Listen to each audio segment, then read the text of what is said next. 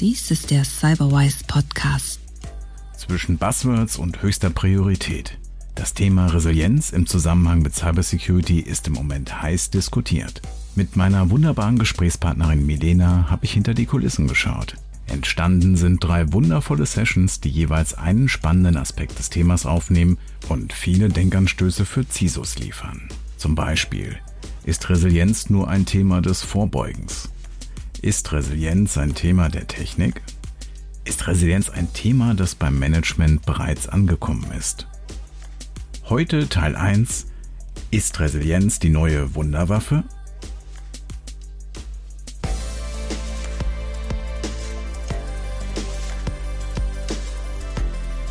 Willkommen beim Cyberwise Podcast. Nach einer etwas längeren Sommerpause spreche ich heute wieder mit Milena. Hallo Milena. Hallo Alex. Ich habe mir vorgenommen, dich heute zu fragen, was du von der Wunderwaffe Resilienz oder Resilience hältst, die gerade in den Medien als Hype gehandhabt wird, die bei vielen Cybersecurity-Spezialisten ganz oben auf der Agenda steht und die bei vielen Unternehmen wahrscheinlich auch auf der Budgetliste steht für nächstes Jahr. Und da dachte ich mir, wir könnten mal darüber sprechen, was dahinter steckt, was Resilience kann, was es nicht kann und was man damit ähm, bewirken möchte im ganzen Kontext der Cybersecurity. Es geht nicht mehr darum, das Business nur weiterzuführen, sondern es geht darum, auch widerstandsfähig zu sein. Also nicht mehr so sehr dieser Wechsel zwischen Normalbetrieb und Notbetrieb, sondern ich bin permanent in so einem Zustand, wo ich eben mit solchen Incidents umgehen muss, dass etwas passiert und ich muss damit klarkommen und trotzdem eben mein Geschäft weiterführen. Genau, das kenne ich auch von dem Bereich her. Und ich habe in den letzten Monaten sehr viel mit Menschen gesprochen, die auch auf das Johari-Fenster referenziert haben. Ich weiß gar nicht, ob dir das was sagt. Nein, das kenne ich nicht. Das Johari-Fenster beschreibt so das Bewusste und Unterbewusste. Und da ist es ganz spannend, dass wir vier Felder haben. Die Dinge, die mir und den Außenstehenden bewusst sind, die Dinge, die nur mir bewusst sind und den Außenstehenden verborgen bleiben, die Dinge, die die Außenstehenden bei mir sehen, aber mir selber verborgen sind. Also ganz schlechte Angewohnheiten stehen da meistens drin. Und mhm. das vierte Fenster sind ja dann immer die Sachen, die weder von außen noch von mir selber gesehen werden, aber existieren. Und für mich und für meine Gesprächspartner war es dann oft so, dass wir gesagt haben, Resilienz beschreibt eigentlich dieses vierte Fenster im Johari-Fenster. Wir müssen darauf vorbereitet sein, was wir heute nicht wissen und was wir auch nicht sehen, was kommen könnte. Mhm. Ich bereite mich nicht nur auf das vor, was ich so erwarte an Schäden, wie dass mein Gebäude ausfällt, dass meine Mitarbeiter alle krank werden, sondern ich muss auch auf unerwartete Ergebnisse reagieren können. Aber das beschreibt ja schon ganz gut den Kontext, weil was ist so ein Security Incident? Letztendlich eine, eine Sache, mit der ich wahrscheinlich so nicht gerechnet habe, mit der ich wahrscheinlich auch keine Erfahrung hatte vorher, mit der ich aber trotzdem so umgehen muss, dass ich möglichst eben ohne größere Unterbrechung weiterarbeiten kann.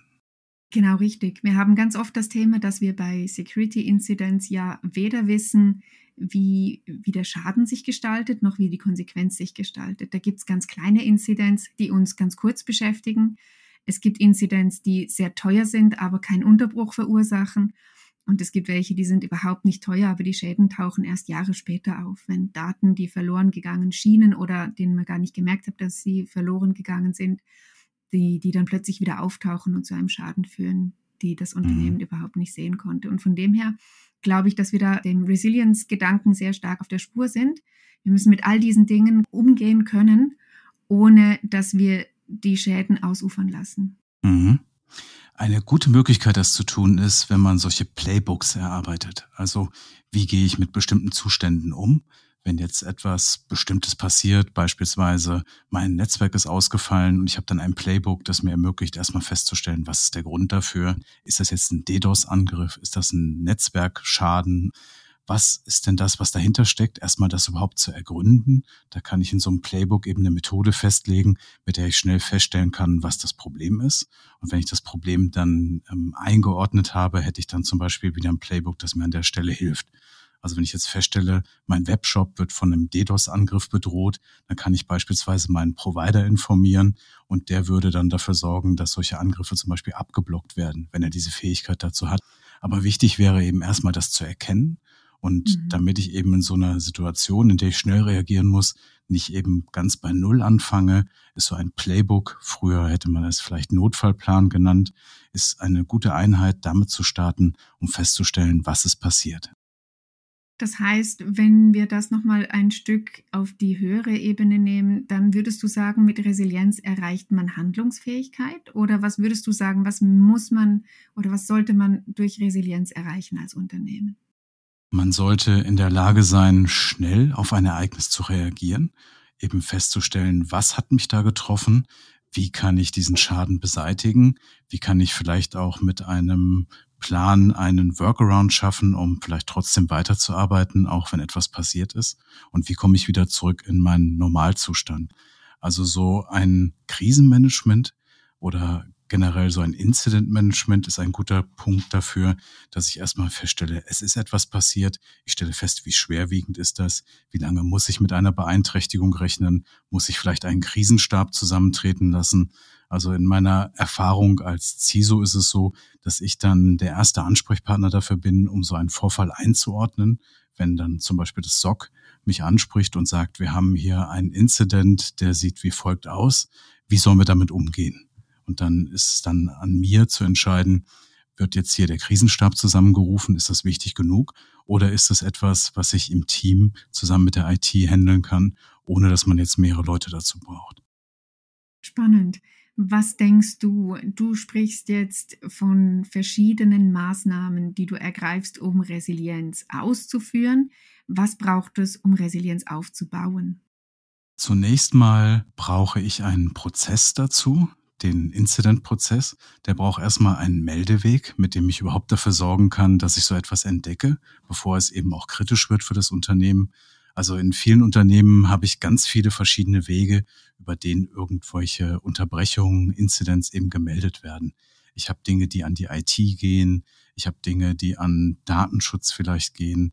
Aber es gibt ganz viele verschiedene Stellen in größeren Unternehmen, die so etwas aufnehmen. Und da ist es wichtig, so einen Prozess an der Stelle zusammenlaufen zu lassen, dass ich sowas auch bewerten kann und feststellen kann, da kommt etwas, was vielleicht gerade passiert ist, was zu einem Problem führen kann, das mich vielleicht längerfristig beschäftigt oder das vielleicht zu einer Störung meiner Produktion führt. Das kann ein Cyber-Incident sein, das kann aber auch ein IT-Incident sein, der mich in dem Fall dann eben ausbremsen könnte.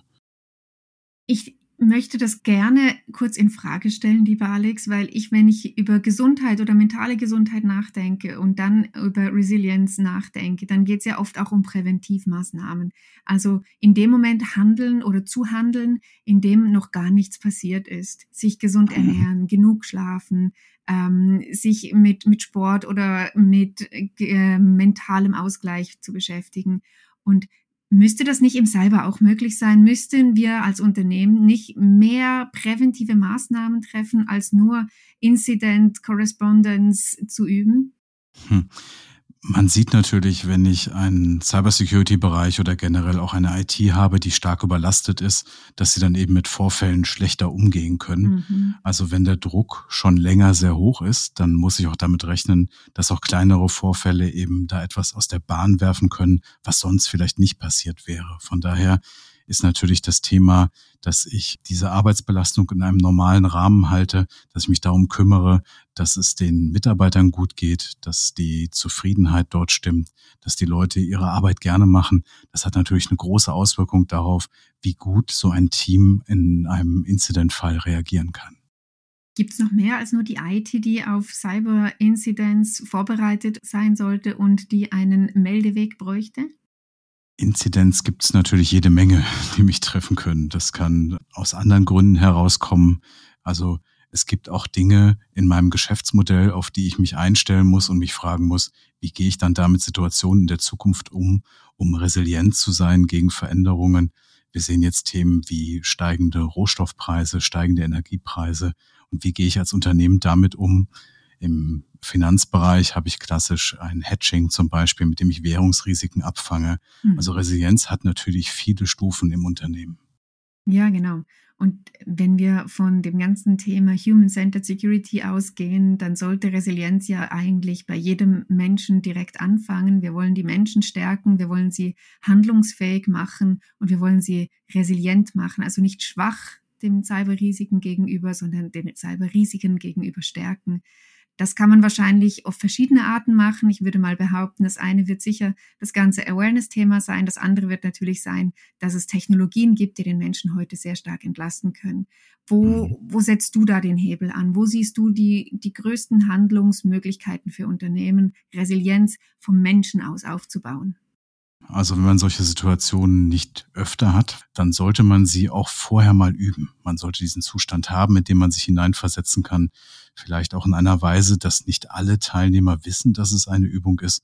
Mhm. Ich kenne mhm. sowas aus einem Unternehmen, wo ich mal vor längerer Zeit gewesen bin.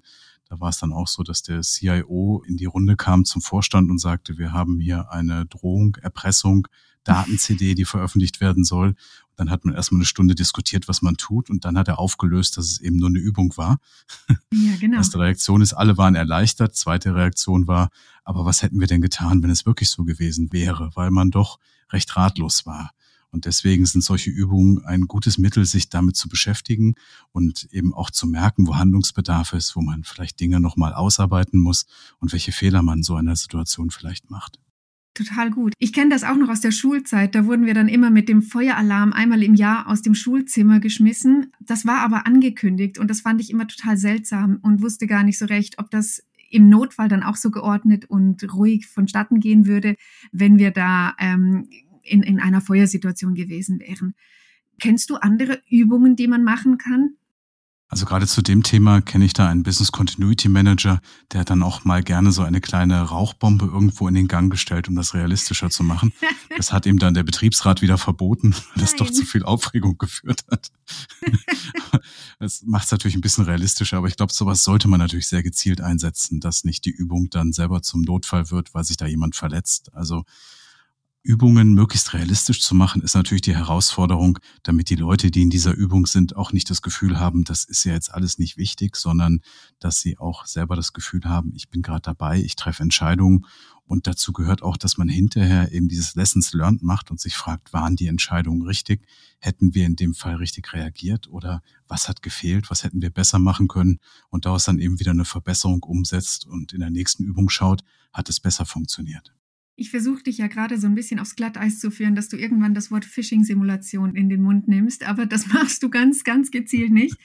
Ich finde ja, Phishing-Simulationen sind Übungsszenarien. Ich ähm, habe da aber auch meine Zweifel, ob die längerfristig tatsächlich die Wirkung zeigen werden, die wir uns erhoffen davon. Und du hast es jetzt gerade so im Nebensatz gesagt, wenn ich kontinuierlich übe, dann fange ich an abzustumpfen und fange an, vielleicht gar nicht mehr das Problem tatsächlich als Problem zu sehen, sondern eben nur noch als Teil meines Alltags, Teil einer Übung. Ähm, da bin ich so ein bisschen zwiegespalten. Aber ich muss gestehen, ich bin ein Fan von Phishing-Übungen. Oh, wow. Das führt dazu, wenn Mitarbeiter wissen, dass es solche Phishing-Übungen gibt, dann lesen die E-Mails schon viel gewissenhafter, weil mhm. sie denken, sie wollen sich nicht von der IT oder von der Cybersecurity aufs Kreuz legen lassen und sie wollen eben nicht zu dieser Schulung gehen. Ich kenne das dann auch, dass man dann ähm, Mails weitergeleitet bekommt mit so einem Kommentar wie, ja, so einfach klappt das aber nicht. Und das sind dann gar keine Phishing-Übungsmails, sondern echte Phishing-Mails. Also die Aufmerksamkeit steigt automatisch an wenn Personen ja, genau. das wissen. Weil wir üben und daraus ein Verhalten generieren. Und ein Verhalten ist immer einfacher wie ein einmaliges Ereignis mhm. am Tag. Genau, das stimmt. Absolut.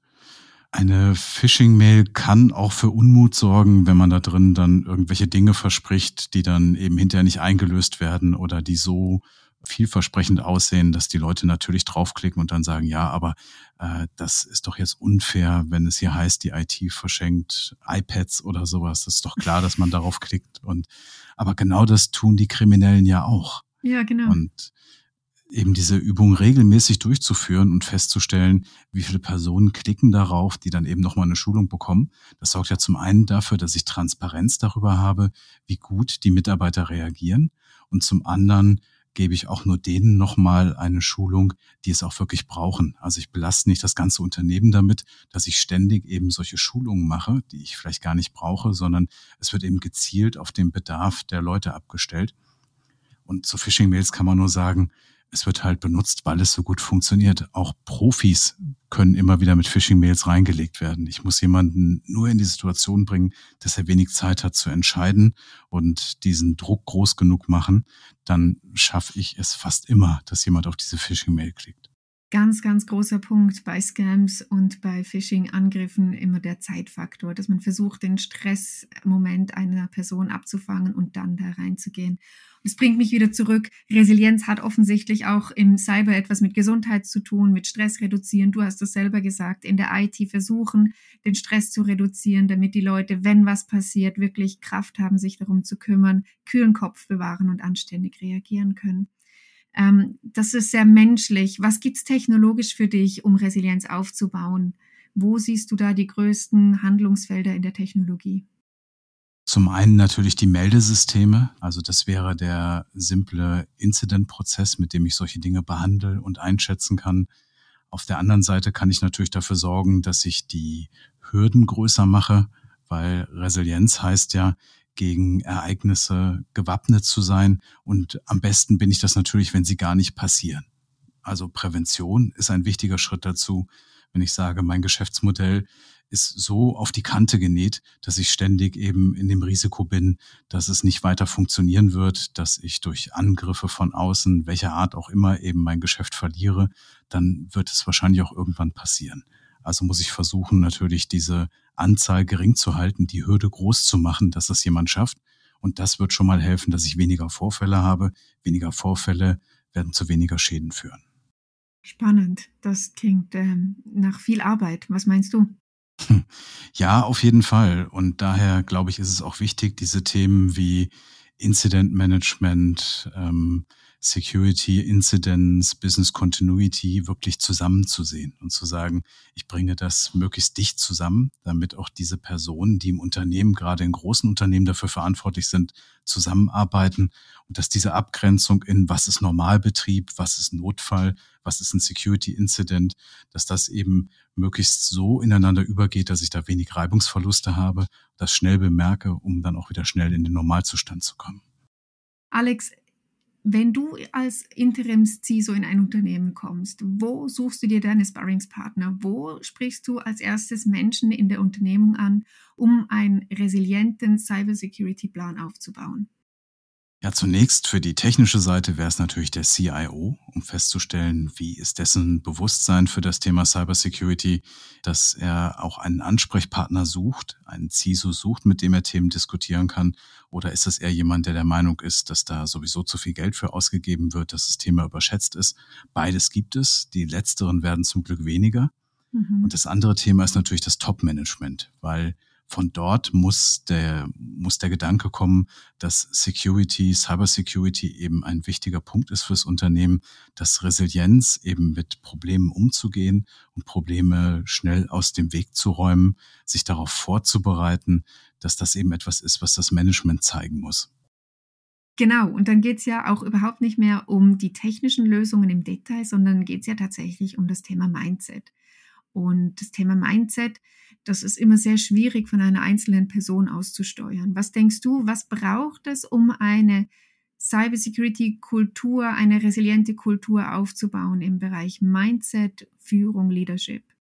Für mich geht es auch darum, Perspektiven zu schaffen, also daran zu denken, wie würden verschiedene Gruppen im Unternehmen damit umgehen, verschiedene Typen von Mitarbeitenden.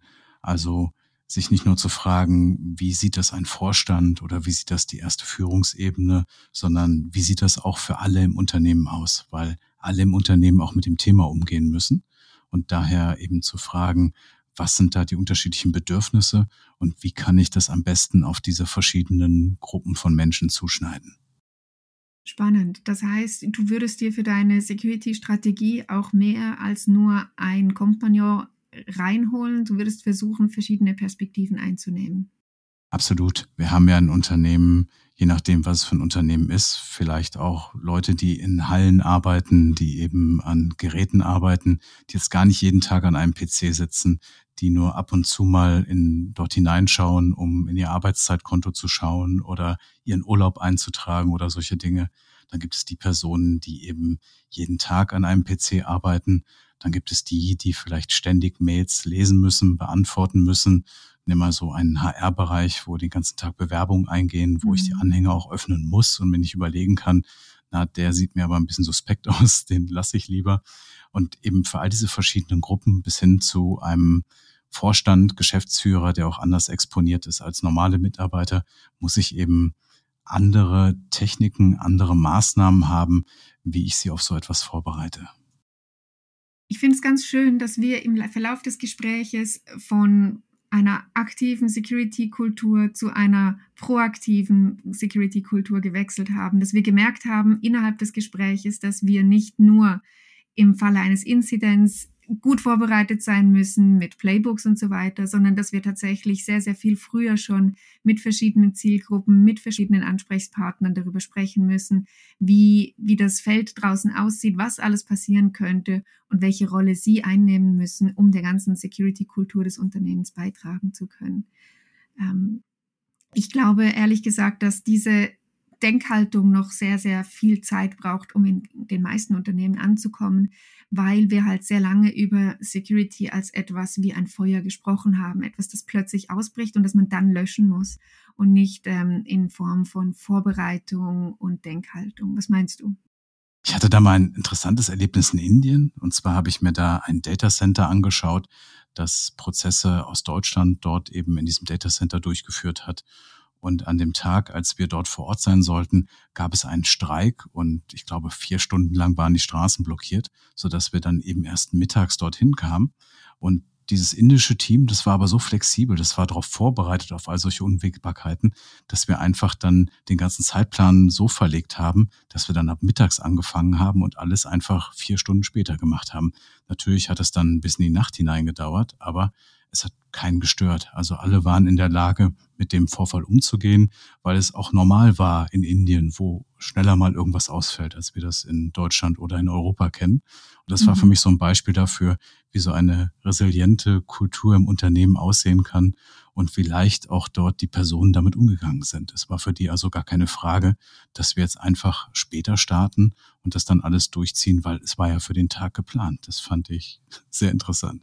Das ist ein total gutes Beispiel, weil es geht ja genau um das, dass ja meistens der Inzident oder die Möglichkeit eines Inzidents gar nicht das ganze Problem beschreibt, sondern dass da ja vorgelagert noch kulturelle, menschliche Dinge dazugehören, dass da ja auch noch die ganze wirtschaftliche, sozioökonomische Seite dazugehört. Und wenn das alles zusammenkommt, dann gibt es, dann gibt es ein Problem, aber nicht nur ein einziger Einflussfaktor macht dann das große Problem, sondern alles zusammen. Und ich glaube, dass diese holistische Betrachtung für Unternehmen dann matchentscheidend sein wird, ob sie resilient sind, also schnell und akkurat ähm, handeln können oder ob sie halt eben so ein bisschen ins Jammern verfallen und sagen, ach, warum hat es jetzt ausgerechnet uns getroffen? Uns ist doch sowieso schon so schwer und jetzt kann doch das nicht auch noch on top kommen und jetzt ähm, stecken wir mal kurz den Kopf in sein und hören mal auf zu existieren. Ja, und gerade im jetzigen politischen Umfeld, in diesen Wirren, die wir gerade haben, mit Krieg, mit ganz vielen Veränderungen, ich glaube, da ist es sehr, sehr wichtig, resilient zu sein. Sei es jetzt ein Cyberangriff, der aus diesem Kontext heraus vielleicht kommt, mhm. seien mhm. es steigende Energiekosten, steigende Rohstoffpreise, also all das, was jetzt so den sicheren Pfad, wie wir ihn gekannt haben, etwas erschüttert, das muss uns eigentlich dazu bringen, dass wir mit solchen Situationen einfach flexibler umgehen, dass wir wissen, dass sie passieren können und uns davon eben nicht aus dem Gleichgewicht bringen lassen. Fantastisch. Ein wunderschönes Schlusswort zum Intro zum Thema Resilienz. Wir müssen lernen, uns nicht aus dem Gleichgewicht bringen zu lassen. Dann vielen Dank, Milena. Hat mich sehr gefreut, wie immer. Danke, Alex. Ich freue mich auf die nächste Runde. Der Cyberwise Podcast ist eine Produktion der Cyberwise GmbH. Redaktion Alexander Busse. Sprecherin Türkan Korkmaz.